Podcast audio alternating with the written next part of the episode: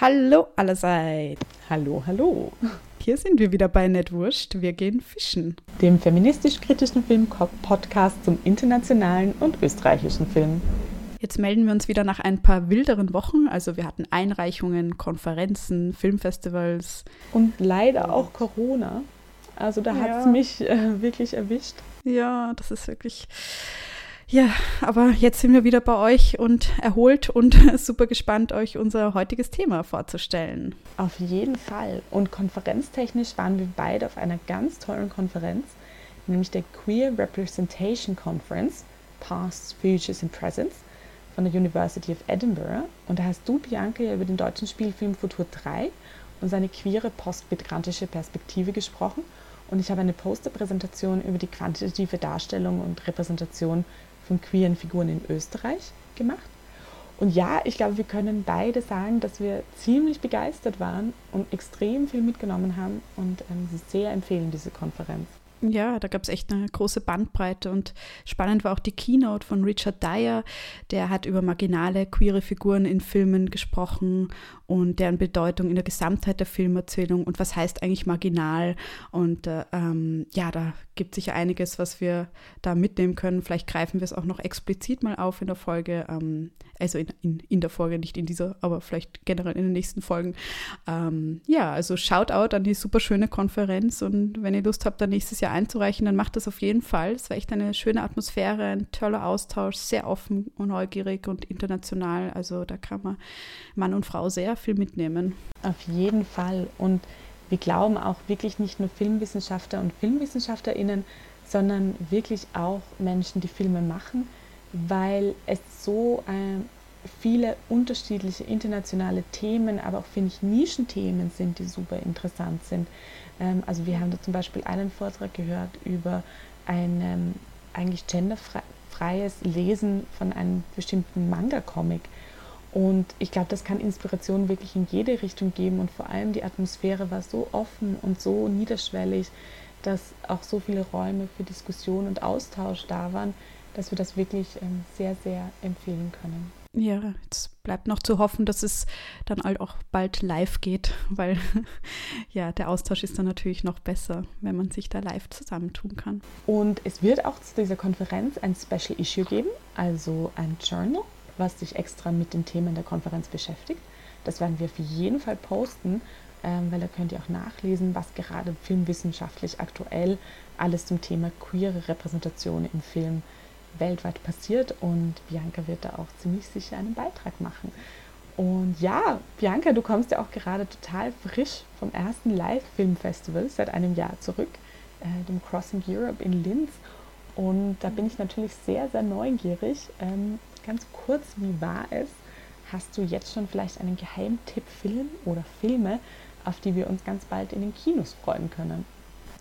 Ja, also da gibt es sicher mehreres, aber ich habe nämlich echt einiges quer durch die Bank geschaut, also Spielfilme, Dokumentationen, Kurzfilme, experimentellere Arbeiten und da waren auch einige sehr persönliche Arbeiten von Filmemacherinnen dabei, die mich sehr bewegt haben zum Teil. Also zum Beispiel auch Hannas Schweiers 80.000 Schnitzel, das ist ein Generationenporträt und das gibt es auch in der ZDF-Mediathek zu streamen, nämlich. Also könnt ihr euch anschauen. Und ich habe auch einen kleinen äh, Text äh, bei der Filmlöwin da geschrieben. Also da könnt ihr auch mal einen Eindruck euch machen. Und das verlinken wir natürlich in den Show Notes. Und ja, definitiv spannend waren auch Arbeiten von Sibylle Bauer und Vivian Bausch, österreichische Regisseurinnen oder zumindest beide in Österreich äh, studiert.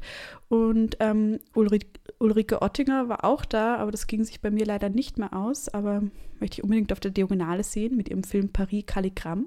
Ist sie dort? Also vielleicht auch was für dich, Barbara. Paris, Paris. leider nicht reingekommen bin ich dann in ähm, Ich bin dein Mensch, der neue Film von Maria Schrader, aber der wird auch äh, bei uns ins Kino kommen, ich glaube Anfang Juli und von ihr ist nämlich auch Amy und Jaguar, eine lesbische Liebesgeschichte zwischen einer Jüdin und einer Nicht-Jüdin während der Nazizeit. Das ist von 2016, also deshalb bin ich sehr gespannt auf den neuen Film. Und sehr beeindruckt noch mein letztes war ich von äh, Pari.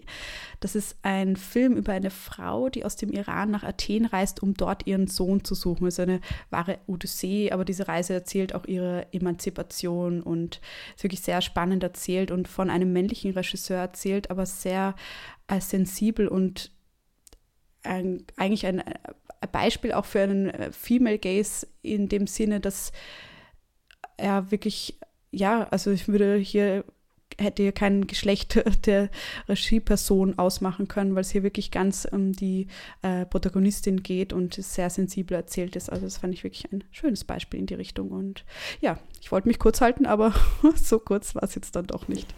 Ja, aber das kann ich mir vorstellen. Also es sind schon, ähm, finde ich, hast du gerade sehr, sehr viel Lust ähm, wieder fürs Kino und Festivals und ähm, irgendwie dabei sein und ganz viele Filme auf einmal schauen geschaffen. Und jetzt bin ich fast ein bisschen neidisch, dass ich nicht nächste Woche auch auf die Diagonale kommen kann. Aber ich bin mir sicher, du wirst ähm, berichten danach und vielleicht können wir das auch wieder in den nächsten Podcast einarbeiten. Und ich glaube, du hast ja auch schon äh, mit dem Film von Maria Schrader so ein bisschen äh, in die Richtung des Themas unseres heutigen Podcasts gedeutet, weil wir euch ja wisst, ähm, haben wir in der letzten Folge begonnen, uns mit LGBTQI-Repräsentationen auf der Leinwand auseinanderzusetzen. Und da haben wir begonnen, die Darstellung und Repräsentation von Transpersonen zu analysieren. Und ja, heute gehen wir weiter zur Darstellung von homo- bzw. bisexuell-lesbischen Figuren und Beziehungen on Screen. Ja, auch passend zum Pride Month, der jetzt im Juni ist, ähm, zelebrieren wir das natürlich sehr Genau. Ja, was gibt es da für Filme? Also in den letzten vier bis fünf Jahren waren sicher Filme wie La Vie d'Adèle oder Portrait de la Jeune Fille en Feu oder auch Ammonite und Happiest Season ähm, haben mehr Aufmerksamkeit bekommen, waren in den großen Kinos oder auf Streaming-Plattformen zu sehen und auch haben auch einiges an Diskussionen angeregt. Ähm, in Österreich ähm, auch in den letzten Jahren immerhin ein paar Filme sind da gekommen in die Richtung. Und zwar 17 von Monja Art von 2017 und L'Animale von Katharina Mückstein von 2018 und ähm, auch Der Boden unter den Füßen von Marie Kreuzer. Äh, der war 2019 in den Kinos und eben in denen äh, verkörpern die Protagonistinnen lesbische Figuren. Also immerhin haben wir da ein paar Beispiele. Ja, und deswegen wollen wir uns in der heutigen Folge ähm, kritisch mit folgenden Punkten auseinandersetzen.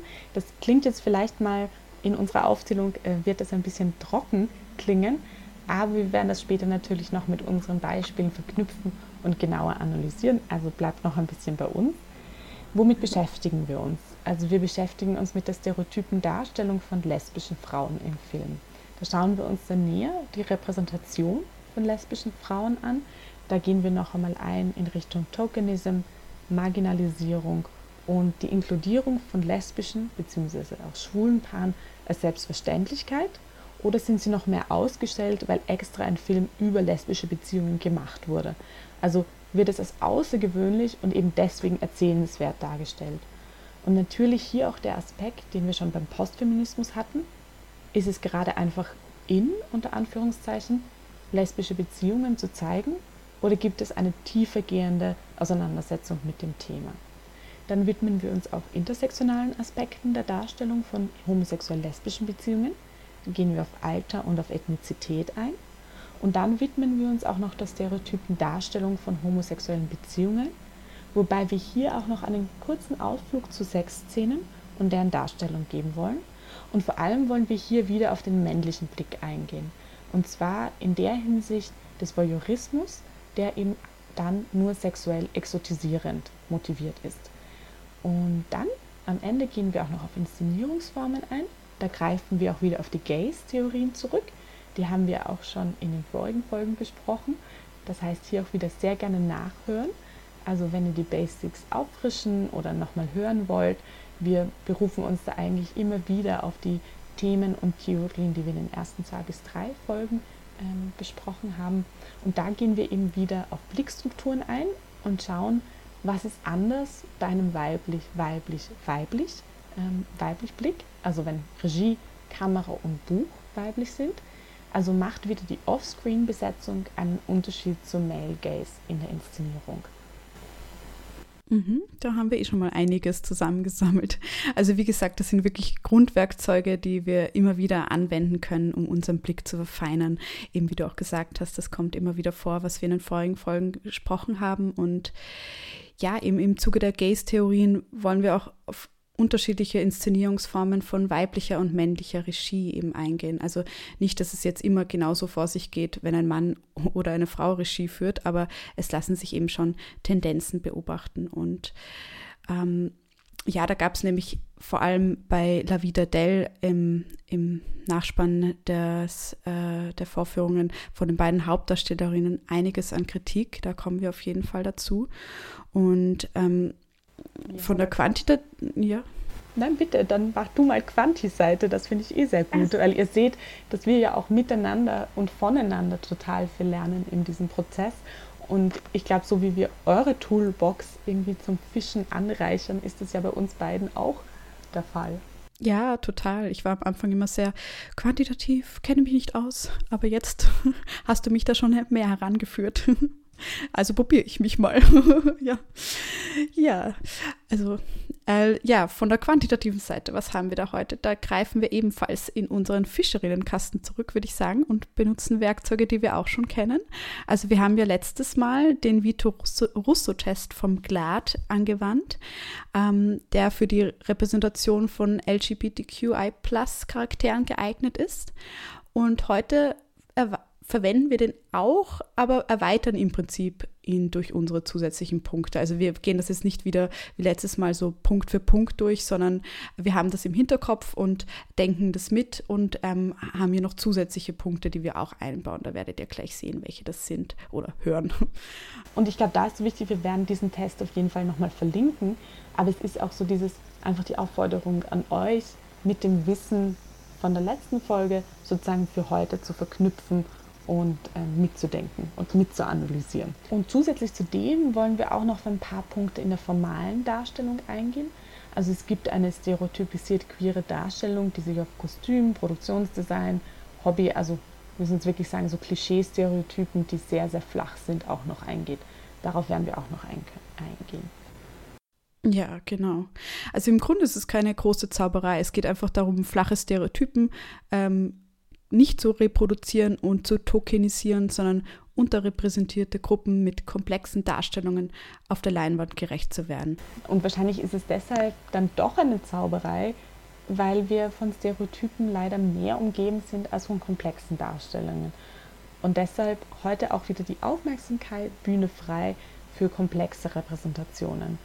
Und das haben wir auch schon in der vorigen Folge bei den Transdarstellungen gesagt es geht in dem Podcast nicht nur darum, irgendwie zu bashen und das Negative hervorzukehren, sondern wirklich auch zu betonen, was ist gelungen, was ist ein Weg, der schon beschritten wurde, wo wir als Filmkritikerinnen, als Filmwissenschaftlerinnen, als Filmschaffende anschließen und weitergehen können. Also eben nicht nur blockieren, sondern konstruktiv zu schauen, okay, das ist jetzt mal passiert, aber wie können wir es in der Zukunft anders und fairer gestalten? Ja, genau. Deswegen haben wir heute eben solche positiven, komplexen Darstellungen ausgesucht. Und ja, da wollen wir doch gleich mal zu unseren Filmen kommen. Wir haben schon angedeutet, also aus Österreich schauen wir uns nämlich an 17 von Monja Art von 2017, wie gesagt, und Der Boden unter den Füßen von Marie Kreuzer von 2019. Und international gehen wir dann zu einer wohlbekannten Serie zurück, nämlich äh, Orange is the New Black. Die hatten wir auch letztes Mal schon. Die ist produziert von 2013 bis 2019 und ähm, Kreatorin ist Genji Cohen. Und diesmal haben wir sozusagen auch den Arthouse Mainstream eingepackt oder rausgefischt. Könnte man so sagen. Es stimmt ja auch so ein bisschen. Ähm, es ist irgendwie auch Mainstream geworden, weil die Filme sehr viel Resonanz hervorgerufen haben. Und wir müssen auch sagen, wir finden Filme auch großartig. Und deswegen widmen wir uns auch Portrait de la jeune fille en feu, also Porträt einer jungen Frau in Flammen von Céline Sciamma aus 2019 aus Frankreich. Und auslassen können wir auch nicht aus 2013 La Vida d'elle oder Blue is the warmest color, also Blue, Blau, ist eine, Blue, Blau ist eine warme Farbe von Abdelatif Kishish, auch aus Frankreich 2013.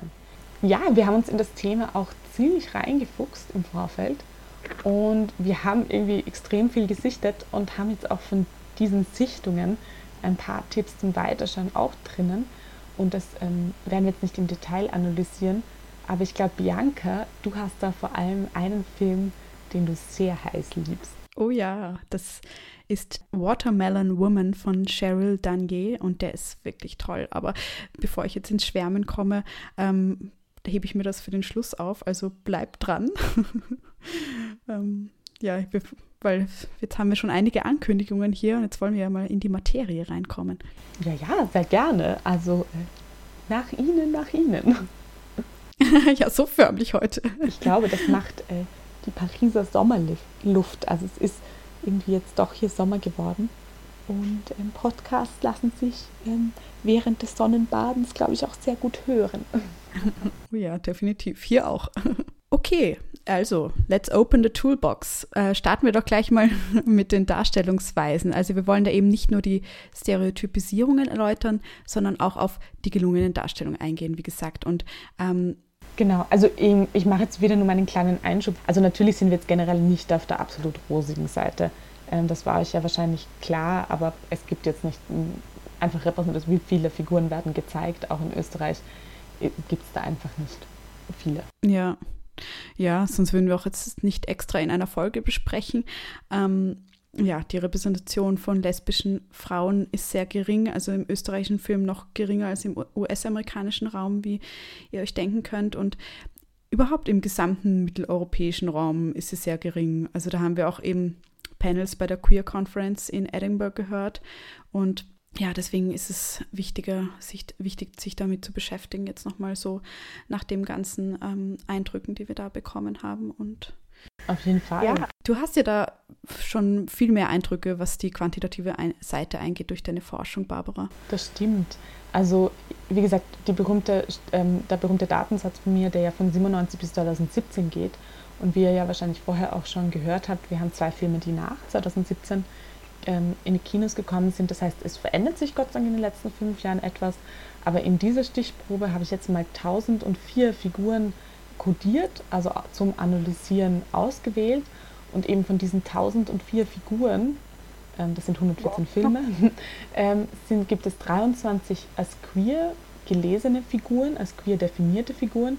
Und eben von diesen 23 Figuren ist nur eine definiert lesbisch, zwei sind implizit lesbisch, das heißt, es wird so angedeutet, es könnte auch bisexuell sein, man ist sich nicht so sicher und es gibt eine definiert lesbische Ensemblefigur. Wow, das ist, das ist echt der Wahnsinn. Aber welche, welche waren das jetzt? Die? Ja, also wenn wir hineinschauen, dann ist diese definierte Figur ist in 17 von Monja A, das ist Paula. Die schauen wir uns ja auch heute noch genauer an. Und die anderen zwei sind Martha in Crash Test Dummies von Jörg Kalt und Brigitte in Fallen von Barbara Albert.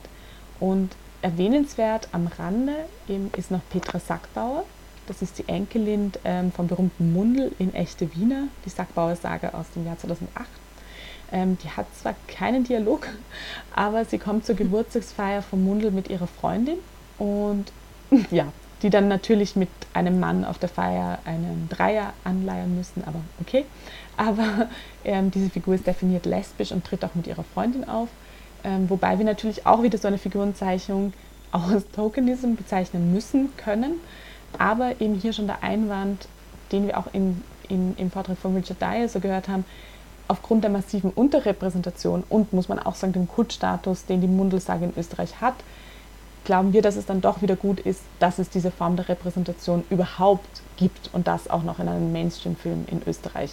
Aber wie gesagt, es ist ein zweischneidiges Schwert und ich glaube, wir auch in diesem Podcast versuchen, wirklich so beide Seiten darzustellen, weil es gibt bei vielen Punkten einfach nicht nur ein klares, das ist gut oder ein klares, das ist schlecht. Mhm.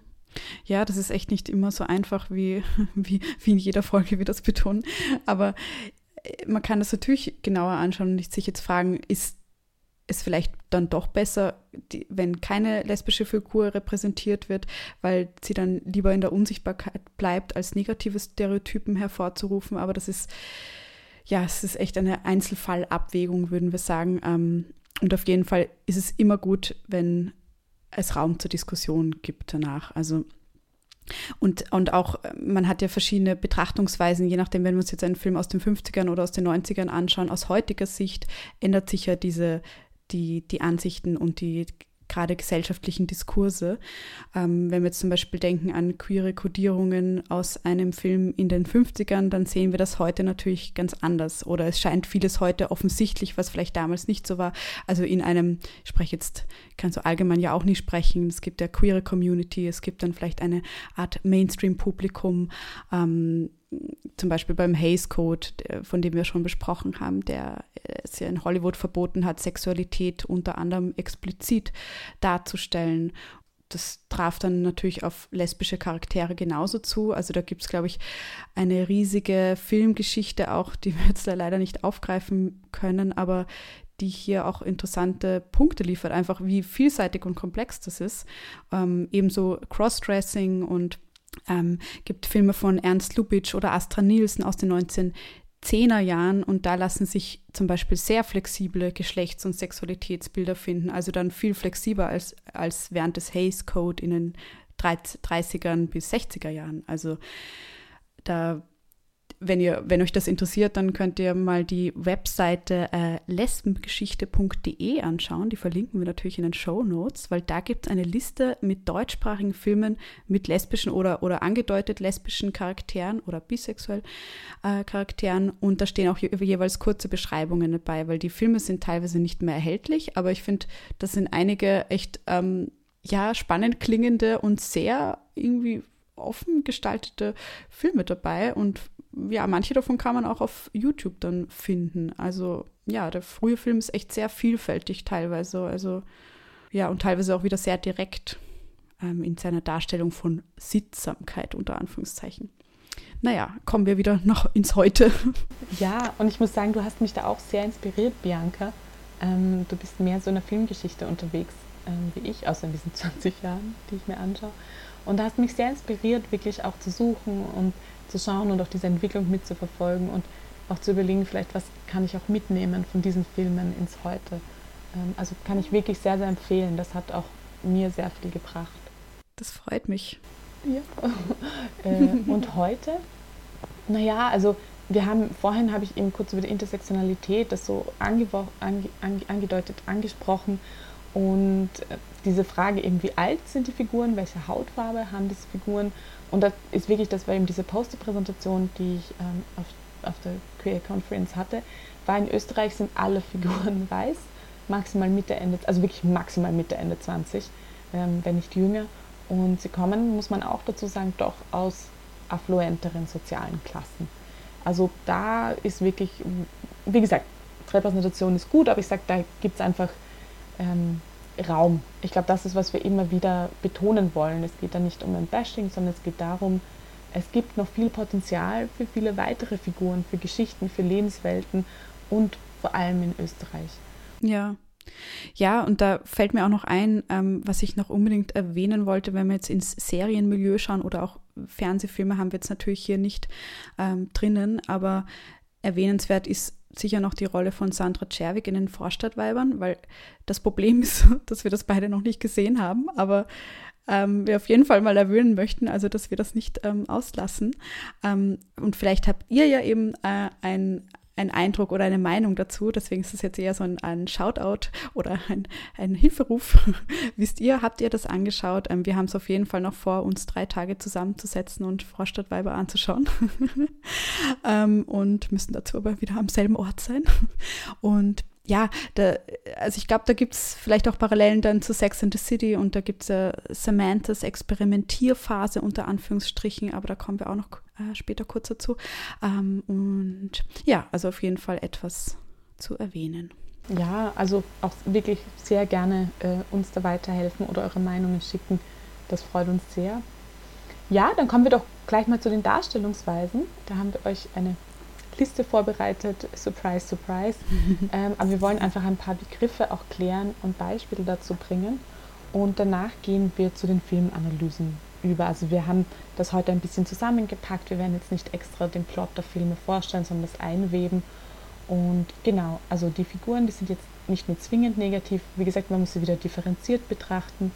Und da gibt es natürlich Gender Performances aus der lesbischen Community selbst, also Selbstbezeichnungen die aber in der Fremdzuschreibung oft zu stereotypen Darstellungen führen. Also zum Beispiel Femme und Butch. Und ich glaube, da hast du, Bianca, dich ähm, vor allem reingefuchst. Ja, genau. Also ich versuche mich da mal in ein paar kurzen Erklärungen. Also Butch, wenn wir es auf Deutsch als Kerl zu übersetzen, ist eine Selbstbezeichnung ähm, oder eben auch äh, leider falsch oft äh, verwendetes Fremdbezeichnung.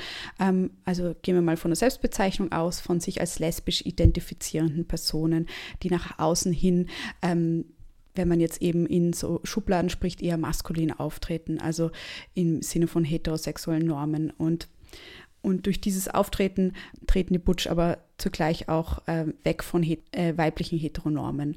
Und indem sie dann die äußere Erscheinung annehmen oder auch männlich konnotierte Hobbys betreiben oder Berufe ausüben, die klassischerweise eher Männern zugeschrieben werden, ähm, stellen sie dann auch die patriarchalen Normen und binäre äh, Genderverhältnisse in Frage. Ähm, Butches wurden aber auch lange von Feministinnen gerade dafür kritisiert, dass sie eben patriarchale Männerrollen forcieren würden, indem sie diese annehmen und dann als solchen gegenüber Femmes Femmes, also den Gegenpart, Macht ausüben. Also ich wiederhole jetzt nur, was, was da in den Debatten äh, präsent war und heute ist diese Haltung auch äh, weniger stark vorhanden, also gut so.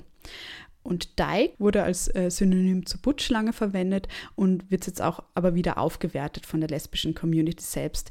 Eine ähnliche Geschichte hatte auch der Begriff Gay, der auch lange Zeit abwertend verwendet wurde und dann von der Community ähm, in dem Bestreben viel eingesetzt wurde, dass er eine, wieder eine positive Konnotation hat. Und bezüglich Dyke ähm, erinnern wir uns auch an Alison Bechtels Comic Dykes to Watch Out For, aus dem ja auch der Bechtel-Test hervorging oder benannt wurde. Ähm, ja, in Filmen und Serien sind Butches selten als eindeutig positiv dargestellt. Da sind wir schon beim Problem. Und wenn, dann oft im Sinne eines eindeutigen Othering, also als Frau, die nicht in die heterosexuelle Matrix, das ist der Butler-Begriff, den wir auch schon mal, ähm, mit dem wir uns schon mal beschäftigt haben, also die nicht eben in diese heterosexuelle Matrix passt und somit ähm, erst gar keine Bedrohung dieser Ordnung darstellen kann, quasi. Ja, dann komme ich gleich zu dem ähm, schon kurz erwähnten, äh, oft eingesetzten Gegenpart Femme-Lesbien. Also das ist, bedeutet sozusagen unauffällige, wieder unter Anführungsstrichen Lesbe, deren Sexualität in dem Sinne nach außen hin nicht gekodet ist, da sie den heterosexuellen Normen als, als Frau sich anpasst, also gesellschaftliche Vorstellungen, wie Frauen auszusehen haben, sich zu verhalten haben. Und Butch und Femme sind natürlich auch Codings eben in lesbischen Communities.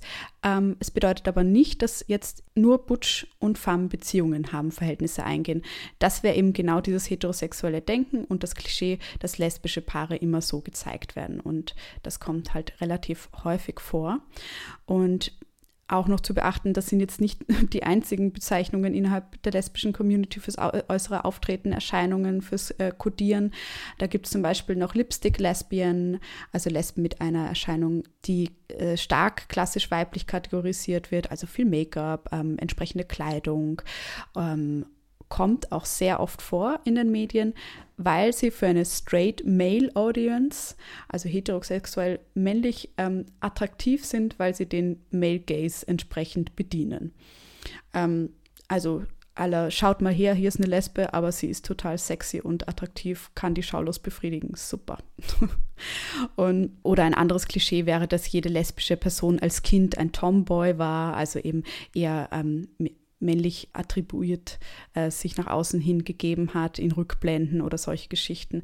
Ähm, ist ja auch nicht ausgeschlossen generell, aber ist eben wieder auch eine sehr starke Tendenz. Es gibt zum Beispiel aber auch den Begriff Stud, das steht für dominante, eine dominante Lesbe, äh, ist besonders in der Hip-Hop-Culture ähm, eingesetzt und in, dort besonders innerhalb der POC-Community. Da gibt es zum Beispiel Referenzen in Pariah von Dee Reese, das ist ein Coming-of-Age-Film, den ich auch sehr empfehlen kann. Ähm, ja, was haben wir dann noch? Ähm, also was auch häufig vorkommt, ist dieses Othering, was ich schon erwähnt habe. Also, dass der lesbische Körper als sehr aktiv, maskulin oder fast animalisch dargestellt wird, was schon auch in der Person der Nikki, aber da kommen wir später noch in, in Orange is the New Black, ähm, immer wieder hervorkommt. Dann ein anderes Klischee ist noch äh, Männerfeindlichkeit bzw. Männerskepsis ähm, von lesbischen Figuren, zum Beispiel ähm, Frances McDormand in Something's Gotta Give. ähm, Was das Herz begehrt zu Deutsch. Eine Rom-Com, die ich früher sehr geliebt habe. Ähm, dann haben wir noch den Stereotyp der Psycho-Lesbian. Das ist eine Trope, die auch öfter vorkommt als gedacht, erstaunlicherweise. Ähm, das wäre zum Beispiel Crazy Eyes in Orange is the New Black. Ähm, die, also eben steht für eine Figur, die andere ähm, unter Druck setzt, psychisch manipuliert oder selber ähm, überdreht, aufgedreht ist ähm, oder eben psychische Probleme hat. Dann hätten wir noch eine Trope und zwar Girl on Girl is Hot, also eine Bedienung des Male Gaze, ähm, bedeutet die Inszenierung von sich zwei küssenden Frauen oder sexuell agierenden Frauen auf eine Weise, dass sie für einen männlichen Charakter ähm, profitabel ist. Also er diese beobachtet, da haben wir wieder die Schaulust und das ist ja auch etwas, was Frau selbst aus dem realen Leben kennt, sagen wir mal so. Also dieses äh, Schaulustbefriedigende, wenn zwei äh, sexuell agierende Frauen sich den Blicken von Männern hingeben sollen. Das findet sich zum Beispiel auch in den Serien Friends oder Ellie McBeal. Ja, und dieses Girl on Girl ist, ist hot aus einer Male Gaze heraus ähm, das wird auch verarbeitet, ähm, zum Beispiel in dem Film Kokon aus 2020. Das ist ein deutscher queerer Coming-of-Age-Film von Leonie Krippendorf. Also da einfach nur mein kleines Beispiel so rein, dann machen wir gleich wieder weiter mit unserer Liste. Ähm, also die dezidiert heterosexuelle Schwester der Protagonistin ähm, schmust eben mit ihrer besten Freundin auf einem Konzert vor den Jungs herum, eindeutig um eben von diesen die Aufmerksamkeit zu bekommen. Und das beobachtet aber dann wiederum die lesbische Protagonistin, also es gibt diesen weiteren Blick, der drinnen ist, der dieses Szenario wieder in einem kritischen Licht erscheinen lässt. Und das fanden wir einfach total spannend, wie da auch gewisse Stereotypen irgendwie subversiv behandelt werden können und hinterfragt oder einfach erweitert werden können. Mhm. Ja, also dann noch von den Punkten weiter. Ähm, zum Beispiel, dass ein Punkt ist auch, der öfter vorkommt, dass die lesbische Erfahrung nur als ein Experimentieren da ist, um dann eigentlich wieder in die heterosexuelle Ordnung zurückzugelangen oder auch Zeichen dafür, dass eine Figur nicht genau weiß, was sie will, was los ist, also dass sie so ein bisschen ähm, diese, dieses Ausprobieren und Experimentieren eigentlich dient, um etwas anderes in der Figur zu beschreiben. Also zum Beispiel Samanthas Affäre mit Maria in Sex and the City, ähm, wo sie dann eigentlich im Grunde nur wieder zurückfindet zu dem stereotypisierten Bild, das wir von Samantha ja über diese, weiß ich nicht, wie viele Folgen, also Staffeln es da gibt, aufgebaut haben. Mhm. Ein weiteres Beispiel ist dann das Coming Out, ähm, das als Problem oder als Konflikt inszeniert wird. Ähm, dazu gibt es auch ein Negativbeispiel, nämlich in Happiest Season. Ähm, das war jetzt vor kurzem auf den Streaming-Plattformen ähm, mit Kristen Stewart. Und das ist jetzt ein bisschen ein Spoiler, aber sozusagen der Showdown, also der dramatische Punkt am Ende dieses Films ist eine, wirklich könnte man sagen, ein dramatisch erzwungenes Coming Out äh, von eben der Hauptfigur, also der zweiten. Und das war für viele auch in der queeren Community wirklich ein retraumatisierendes Erlebnis. Und irgendwie so, dass der ganze Film geht ja darum, dass eine der Hauptfiguren eben ihre Sexualität versteckt. Und muss man auch dazu sagen, dass schon noch benutzt wird, um die meisten Komikeffekte zu erzeugen und den Plot sozusagen erst möglich macht. Ähm, und Kristen Stewart ist ähm, eine offen lesbische Schauspielerin. Ähm, das heißt, das ist jetzt natürlich nicht schlecht, dass sie involviert war in diesem Projekt und wir hoffen auch, das wissen wir jetzt nicht, aber hoffen auch, dass sie natürlich da eine Form von Mitspracherecht oder Diskussion hatte, wovon wir ausgehen, weil sie natürlich doch einen sehr großen Einfluss hat. Aber das würden wir schon auch mit einem kritischen Blick betrachten. Ähm, also was ist, es ist natürlich eine Komödie, aber ist das wirklich für eine Komödie, Komödie der richtige Plot? Hm. Ja. Mhm. Und eine weitere Stereotypisierung ist eben die Figur der Mentorin, also eine ältere Figur, die die jüngere Figur ins queere Leben einführt. Das ist jetzt, Stereotypisierung war jetzt vielleicht falsch von mir, aber das ist jetzt nicht negativ per se, es kommt aber doch wirklich öfter vor. Also zum Beispiel auch in La Vida Del oder auch in Kommt Mausi raus, das ist ein deutscher Film aus Mitte der 90er Jahre von Angelika Macarone und Alexander Schwerer den hat Bianca wieder herausgesucht, äh, vielen Dank, ähm, wo eben die 20-jährige Mausi, die aus ihrem Dorf nach Hamburg zieht, eben eine ältere Lesbe kennenlernt und diese sozusagen sie auf ihre, ähm, ihre Sexualität und öffnet und ihr Leben als homosexuelle Frau. Und das suggeriert eben dann doch ein bisschen, ähm, dass Mann oder Frau, um in eine queere Community zu kommen, eine Anleitung, eben eine Mentorin braucht. Ähm, was wieder finden wir eine Form der Marginalisierung ist, weil eben aus Hetero-Geschichten kennen wir das kaum oder hat es andere Assoziationen, also zum Beispiel Sugar Daddy. Was im Prinzip ähm, eine lustige Info aus Frankreich ist, eine der Hauptzuckermarken in Frankreich heißt Sugar Daddy. Ich lasse das einfach mal so stehen. Oh, oh no, okay. Ja, ähm, dann noch die letzten zwei und dann, ähm, glaube ich, sind wir mit der Liste schon auch durch. Dann gibt es auch noch die ähm, lesbische Künstlerin, ähm, die im Film vorkommt, also zum Beispiel Emma in La Vie d'Adèle oder auch in Pariah. Und dann gibt es auch Paula in 17, also sie ist einfach sehr literaturaffin, das ist ein wichtiger Teil ihrer Charakterisierung. Ähm, auch die Schauspielerin in My Father is Coming, das ist ein deutscher Film von der Monika Treut aus dem Jahr 99. Und das hat eben für uns auch so etwas ähm, Homosexualität ist eine Nische, weil natürlich auch KünstlerInnen meist als Freilebender dargestellt werden und auch betrachtet werden. Und das schließt dann für andere Gruppen tendenziell aus, dass sie auch ihre Sexualität frei ausleben können. Also das ist einfach nur genau ein Gedankenpunkt, um weiterzudenken. Und ein Punkt, der, den wir auch schon bei der Darstellung ähm, von, von unterschiedlichen Hautfarben haben, aber der ist auch für queere Charaktere ähm, valide, nämlich ähm, die queere Figur stirbt. Und das war auch natürlich sehr stark während der Zeit des Hays Code da. Ähm, also wenn eine lesbisch angedeutete Figur vorhanden war, dann muss es für die natürlich schlecht enden. Also sie wird den Film nicht überleben. Genau, um noch in dieses heterosexuelle Muster oder Lebenswelt, Gesellschaft aufrechtzuerhalten, in der kann diese Figur nicht überleben ja, das waren jetzt mal die Figuren an Darstellungen so an sich. Mhm. Ja, und in, in, einigen von den uns vorgestellten Filmen geht es ja um die Darstellung von homosexuellen Beziehungen eben. Und deshalb haben wir jetzt auch noch ein paar äh, stereotypisierte Darstellungen von Beziehungen gesammelt. Also wir beglücken euch noch mit ein paar Beobachtungen. Genau, also wie wir eh auch schon vorher gesagt haben, es ist so ein bisschen halb stereotypisiert, ähm, weil natürlich Aspekte davon immer noch Teil der Lebenswirklichkeit von lesbischen Menschen sind. Und vielleicht ist die Liste hier auch da, um zu hinterfragen, um weiterzudenken, um kritisch dem zu begegnen oder auch kritisch beim Schreiben zu sein. Und es geht uns eben nicht darum, schwierige Aspekte von lesbischen Beziehungen, dass die nicht mehr thematisiert werden sollen. Auf, wirklich auf gar keinen Fall. Aber dieses kritische Hinterfragen und auch eine Balance zu finden zwischen, also was ist eine Verstärkung von Vorurteilen und was ist eigentlich eine kritische Diskussion und Herangehensweise ähm, und Diskussion von Lebenswirklichkeiten, die ja wirklich so existieren und immer noch existieren. Und das hängt eben wiederum stark zusammen mit der Position, also hier wieder das Stichwort Gays, aus der gesprochen wird.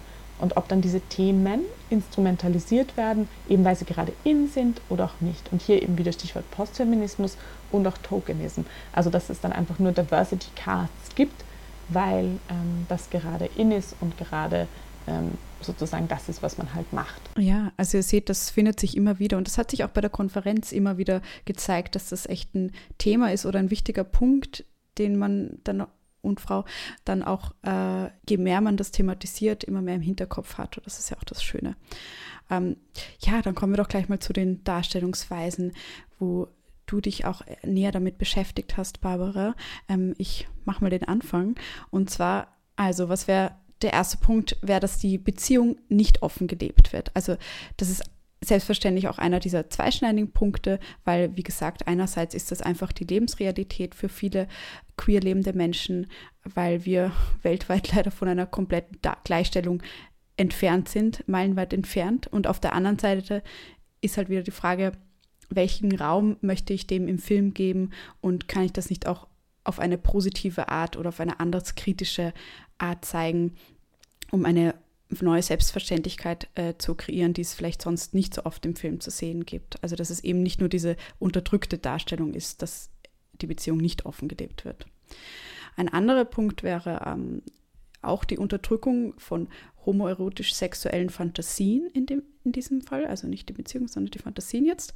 Und das ist auch wieder doppelt besetzt. Also vor allem in vielen Coming-of-Age-Filmen wird gezeigt, wie sich sexuelle Präferenzen erst heraus äh, äh, herausbilden oder die Figur das erste ihre eigene Identität und Sexualität sucht und sich ausprobiert und das ist auch spannend und ein, ein, ein voll wichtiger Prozess, das darzustellen, aber manchmal kommt es eben vor, dass dann diese homoerotischen sexuellen Fantasien ähm, als, als voyeuristisches, als ähm, sexuelles Story-Element benutzt werden, einfach nur für sich eben so diese Schaulust zu bedienen oder als bedrohlicher potenzieller Einbruch der normalen, unter Anführungszeichen, Hetero-Ordnung inszeniert werden. Und da geht es dann auch wieder in die Richtung Monsterdarstellungen, ähm, die wir bei den Transfiguren schon hatten. Also quasi diese Bedrohung durch eine Figur. Und das ist natürlich total stereotypisiert und sehr schädlich. Also echt eins von den Punkten No, No, Go.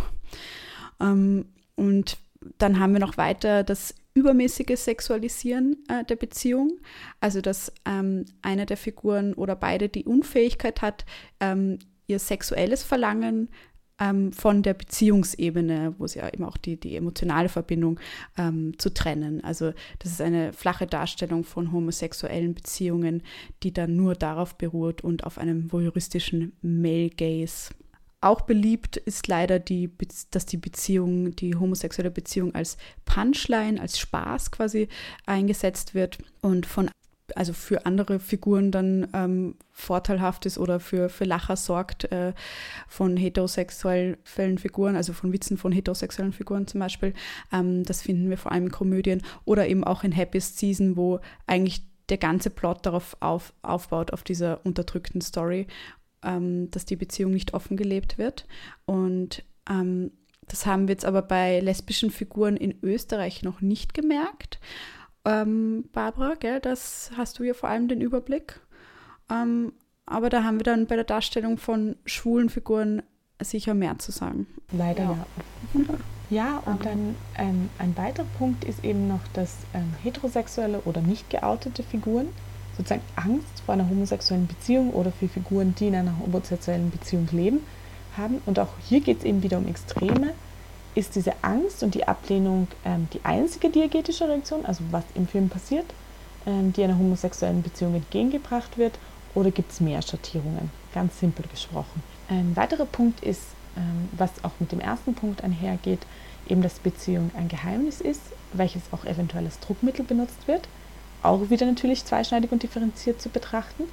Ähm, die Beziehung und die sexuelle Orientierung geheim zu halten, sich nicht outen zu wollen, ist natürlich immer noch Teil einer queeren Lebensrealität und ist auch wirklich jedem Menschen selbst überlassen, ob er oder sie ähm, sich outen möchte oder nicht. Ähm, und wir würden uns das natürlich ähm, irgendwie anders wünschen, dass es da gar nicht dieser, dieser Einschränkung bedarf. Aber wie gesagt, es ist für jeden Menschen eine eigene, selbstbestimmte Entscheidung. Aber hier auch wieder die Frage für den Film, gibt es einfach mehr als das Geheimnis? Ähm, gibt es mehr für diese Figur zu tun, als dieses Geheimnis zu verstecken, wird das einfach in mehreren Facetten ihres Daseins komplex beschrieben und dargestellt. Und ich glaube, wir kommen eh immer wieder auf dieselben Punkte zurück. Ähm, nicht tokenisen, also einfach nicht eine sexuelle Zuschreibung zu benutzen, um eine Figur in der Gesamtheit zu beschreiben und zu definieren. Das ist einfach eh die Grunddefinition von Stereotypisierung. Und das führt eben auch gleich zum nächsten Punkt, den ich jetzt eher schon mitgenommen habe, eben, dass die homosexuelle Beziehung das einzige Attribut dieser zwei Figuren ist. Also sie definieren sich ausschließlich über diese Beziehung. Und das ist dann eben dieser Token, also dieses, ah, das ist jetzt ähm, the gay couple, das wir sozusagen in unserem Freundeskreis im Cast zu haben und das ist es.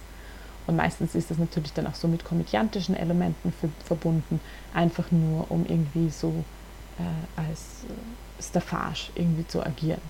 Und das ist eine der Hauptstereotypisierungen, die wir in unserer Recherche gefunden haben, ähm, dieses Tokenisieren, eben weil es gerade in ist und wichtig, divers zu sein. Und da ist es halt so essentiell, wird noch mehr über diese Beziehung erzählt oder nicht. Und wir haben auch ähm, diesen Aspekt vor allem auch wieder bei homosexuell schwulen Darstellungen gefunden. Bei lesbischen Figuren ist es etwas differenzierter, beziehungsweise müssen wir auch sagen, einfach fängt vielleicht erst an, weil es generell weniger mhm. Darstellungen von homosexuell-lesbischen Beziehungen gibt. Ähm, da ist jetzt wieder die Frage, ist das gut oder schlecht, dass es sozusagen anfängt? wie gesagt, auch wieder ähm, in zwei Richtungen oder in mehrere Richtungen zu lesen. Es gibt einfach eine wahnsinnig geringe Repräsentation an queerer, nicht heteronormativer Darstellung. Ähm, dass auch wieder hier die Frage ist, ist nicht irgendwie dann jede Form der Repräsentation wichtig, bis, beziehungsweise bis zu einem gewissen Grad. Ähm, wir finden aber, trotzdem darf diese Darstellung nicht sofort in Stereotypisierungen und Tokenisierungen kippen. Also das ist wirklich eingeschränkt zu betrachten. Und die Fragen, die wir uns hier stellen und auch für die Analyse sind, ist die Inkludierung von lesbischen oder auch schwulen Paaren als Selbstverständlichkeit dargestellt? Oder ist es noch mehr ausgestellt, weil extra ein Film über lesbische Beziehungen gemacht wurde? Also ist es außergewöhnlich, deswegen erzählenswert, aber damit im Grunde zu sagen, es ist unnormal. Also das entspricht nicht unter Anführungszeichen dem normalen heteronormativen Blick der normalen heteronormativen Welt. Ja. So ein, so ein weiterer Punkt, auch was etwas ist, was gerade im Kommen ist, sozusagen, ist, finden wir die, die Schwierigkeit der Adoption für gleichgeschlechtliche Paare als Storyline. Also das kam in letzter Zeit mhm. immer häufiger vor und ist halt auch wieder dasselbe. Also wenn das jetzt ein gleichgeschlechtliches Paar gezeigt wird, das Kinder hat oder möchte und dass jetzt diese, dieser Punkt ähm, das Einzige ist, was daran dann thematisiert wird. Ist ja eben gut, dass es es gibt und dass es thematisiert wird, weil es ist auch ein Punkt, ähm, der Diskussionsbedarf haben muss, also die gesetzliche Lage etc. dazu in den verschiedenen Ländern ist ja auch ist es ja auch verschieden. Also diese Geschichten ja auch viel aus den USA kommen, ist ja wieder eine andere Lage als hier etc. Aber genau, das dann wieder darauf zu beschränken, wieder dasselbe. Ich kriege ganz kurz rein, nämlich auch zusätzlich fällt mir gerade ein, überhaupt die Darstellung mit Kindern. Also das mhm. ist schon mal so ein Riesenpunkt. Wir haben ja vorhin gesagt, viele der Figuren sind maximal Mitte 20, aber dieses was bedeutet das, mhm. eine Familie gründen zu wollen. Und da gibt es ein super Beispiel, fällt mir spontan ein, nämlich in The Flight Attendant mit der Kaylee Corco. Das ist gerade auf Amazon. Mhm. Ihr Bruder ah. lebt in einer schwulen Beziehung und hat zwei Kinder und das ist einfach völlig selbstverständlich. Es wird nicht thematisiert, es geht um andere Sachen, es ist einfach völlig selbstverständlich. Und ähm, einfach, es geht einfach nur darum, um die Elternbeziehung und nicht darum, oh wow, mein Bruder ist schwul und er hat zwei Kinder. Also das finde ich ist gerade so ein Aspekt, der mir jetzt auch noch eingefallen ist.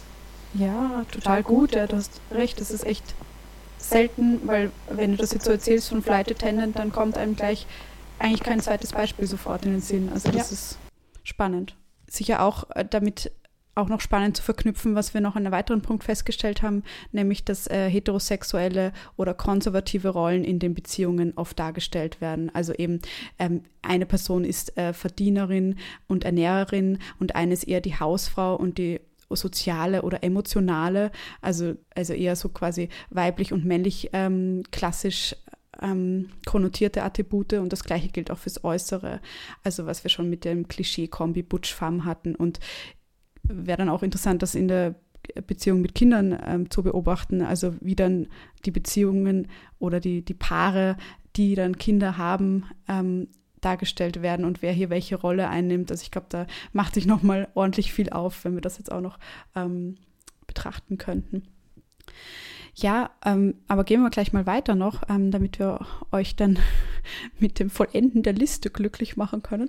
Also der Einsatz von stereotyp homosexuell konnotierten Gesten und Stereotypisierung, der natürlich auch in allem drin steckt, aber hier nochmal dezidiert. Also das verschränkt sich stark mit dem Thema der formalen Repräsentation von queeren Figuren, ähm, auf die wir auch gleich eingehen, und geht in die Typen hinein, die wir eben besprochen haben. Also sehr plump gesprochen sind das hier Darstellungen, ähm, die eben, wie gesagt, lesbische Frauen einfach mit männlich konnotierten Gesten auch Hobbys, Kostüm, Make-up ausstatten. Also ähm, im Grunde ist es zu sagen, lesbische Frauen sind einfach nur Frauen mit kurzen Haaren, die sich als Männer verkleiden. Also jetzt ganz plump und schlimm gesagt. Ähm, und das ist natürlich sehr vereinfachend und schädlich und kurz gegriffen. Ähm, ja, was wären das denn zum Beispiel für Darstellungen, Barbara? Du hast da wirklich eine sehr interessante herausgefunden oder beobachtet. Ja, also es ist wirklich eine Beobachtung und auch ein bisschen eine Annahme. Also ich muss wirklich sagen, das haben wir jetzt nicht irgendwie keine, keine Artikel dazu gefunden. Aber eine der Hauptdarstellungen, die ich wirklich bei Männern sehe in Filmen, äh, ist, dass die Emotion von Männern über Autos beschrieben wird. Also dass sie nicht nur beim Autofahren äh, beobachtet werden, wenn sie zum Beispiel emotional äh, aufgewühlt sind, sondern dass es dann immer wieder, also wirklich ähm, nahe Aufnahmen aufs Auto geht, also vor allem auf den Auspuff, vor allem auf die Scheinwerferlichter und dass das benutzt wird, um eigentlich die emotionale Ebene, die bei Frauen viel eher noch kommuniziert oder durch Dialoge ähm, vermittelt wird, über eben diese Verbindung zum Auto und den Umgang mit dem Auto beschrieben wird. Und ich bin dann nur so drauf gekommen, weil irgendwie bei Paula, und das ist wirklich jetzt einfach eine, ihr seht, ihr seht jetzt gerade, wie Forschungsfragen entstehen live. Ähm, bei Paula in 17 ähm, wird ja irgendwie so Fokus auch auf, dass sie Autofahren lernt und sie dann auch Leute abholt mit dem Auto. Also das wird dann irgendwie auch so Teil von ihrer Figur. Ähm, war das jetzt mal nur so eine Annahme und ein Ding, werden dann nicht teilweise einfach männliche Attribute übertragen? Und wie gesagt, das ist jetzt nicht schlecht, das ist einfach nur eine Beobachtung, glaube ich, die so spannend wäre, nachzuverfolgen. Also wird die Emotionsbeschreibung dann von lesbischen Frauen auch über Autos getätigt, ähm, wie es eben teilweise wirklich auffällig oft bei männlichen Figuren passiert. Genau, also falls das ist ihr echt spannend. Ja. ja, falls ihr Lust auf, eine, auf einen, auf einen Journal-Artikel oder so habt, dann ähm, ist das eine Frage, die wir alle gemeinsam bearbeiten könnten. Ja, und ja. ich, ich glaube, sonst von den, diesen formalen Darstellungsweisen, also wenn wir uns jetzt vor allem irgendwie so auf der Kostümebene bewegen, dann glaube ich, haben wir doch alle diese Klischee-Vorstellungen, ähm, Gott sei Dank nicht wir alle. Das ist jetzt auch schon wieder eine Klischee-Aussage, entschuldigt mich. Aber dieses, dass einfach eine Frau, die lesbisch ist, sozusagen in Männerkleidung auftritt, also in männlich konnotierten Kostümen zu sehen ist. Und hier gibt es dann irgendwie entweder so die Hosenanzug, obere soziale Klasse Variante oder die nicht so hohe soziale Klasse nachahmende Version oder auch einfach nicht ganz, vielleicht auch noch gar nicht mit sozialer Klasse, sondern so mit Milieu zu tun. So die Skaterhose, weites T-Shirt, nicht körperbetont, ähm, Kurzhaarschnitt, so eine relativ tiefe, rauchige Stimme und eine Übernahme von männlichen Gesten wie Beine weit auseinander, Raum einnehmen. Wie gesagt, kann man jetzt aus vielen unterschiedlichen Bereichen betrachten. Ich glaube, immer der Form, wenn, wenn natürlich eine Figur nur über oder wenn wir die Figur einfach vielleicht nur in einer Szene oder in zwei Szenen sehen oder die Figur nicht spricht, dann ist das schon sehr kritisch zu betrachten. Also dann ist es wirklich einfach nur ein, ein Klischee zu wiederholen. Und natürlich gibt es da auch diese hypersexualisierte Variante. Also da hat Bianca auch schon vorher sehr, sehr viel dazu gesprochen. Also wie gesagt, viele von diesen Punkten gehen ja wirklich ineinander und, und, und das eine führt zum anderen. Ähm, wir wollen es jetzt nur noch so auseinanderdröseln. Sorry, aber da fällt mir noch ein, weil du sagst auch eben verschiedene soziale Klassen und Hosenanzug, Skaterhose. Und da geht ja auch dann der Habitus der, oder der, der Sprachjargon geht ja auch noch damit einher, was wir dann oft haben, dieses typisch Klischee-Lesbische ist auch so ein gröberes Sprechen und, und weniger fein gewählte Worte und so, so Dinge, die dann auch mit der Klasse einhergehen, auch mit der Ethnizität sehr oft ähm, auch noch, ja, da kann man, glaube ich, immer tiefer gehen, ja. ist mir jetzt noch eingefallen. Ja. Und einfach, ich glaube, immer wieder auf diesen Punkt, wenn das bewusst und nur als das benutzt wird und einfach eingesetzt wird, um das Punchline oder eine Pseudodiversität in einem Film herzustellen, ist das wirklich abzulehnen. Also das, das verfestigt und perpetuiert einseitige Darstellungen, die einfach schädigend sind, weil ja, es gibt unterschiedliche Facetten und komplexe Darstellungen und ähm, sich die Mühe zu machen, dem nachzugehen, das ist, glaube ich, so unsere Aufforderung immer wieder. Genau, eben diese hypersexualisierte Variante, die einhergeht auch mit diesem männlichen ähm, voyeuristischen Blick oder sehr oft, eben wo feminine Attribute überbetont werden und das dann als Lockung des heterosexuellen Mannes eingesetzt wird, der aber dann eben leider, leider sexuell in seinem Begehren hinters Licht geführt wird, eben da sein Begehren auf den hypersexualisierten femininen Körper ähm, gerichtet ist und dieser nicht befriedigt wird, werden darf, also dass das als Bestrafung eingesetzt wird von einem Mann.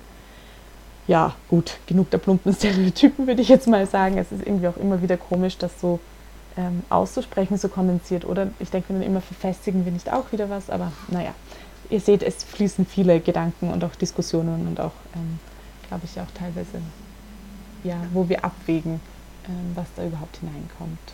Ja.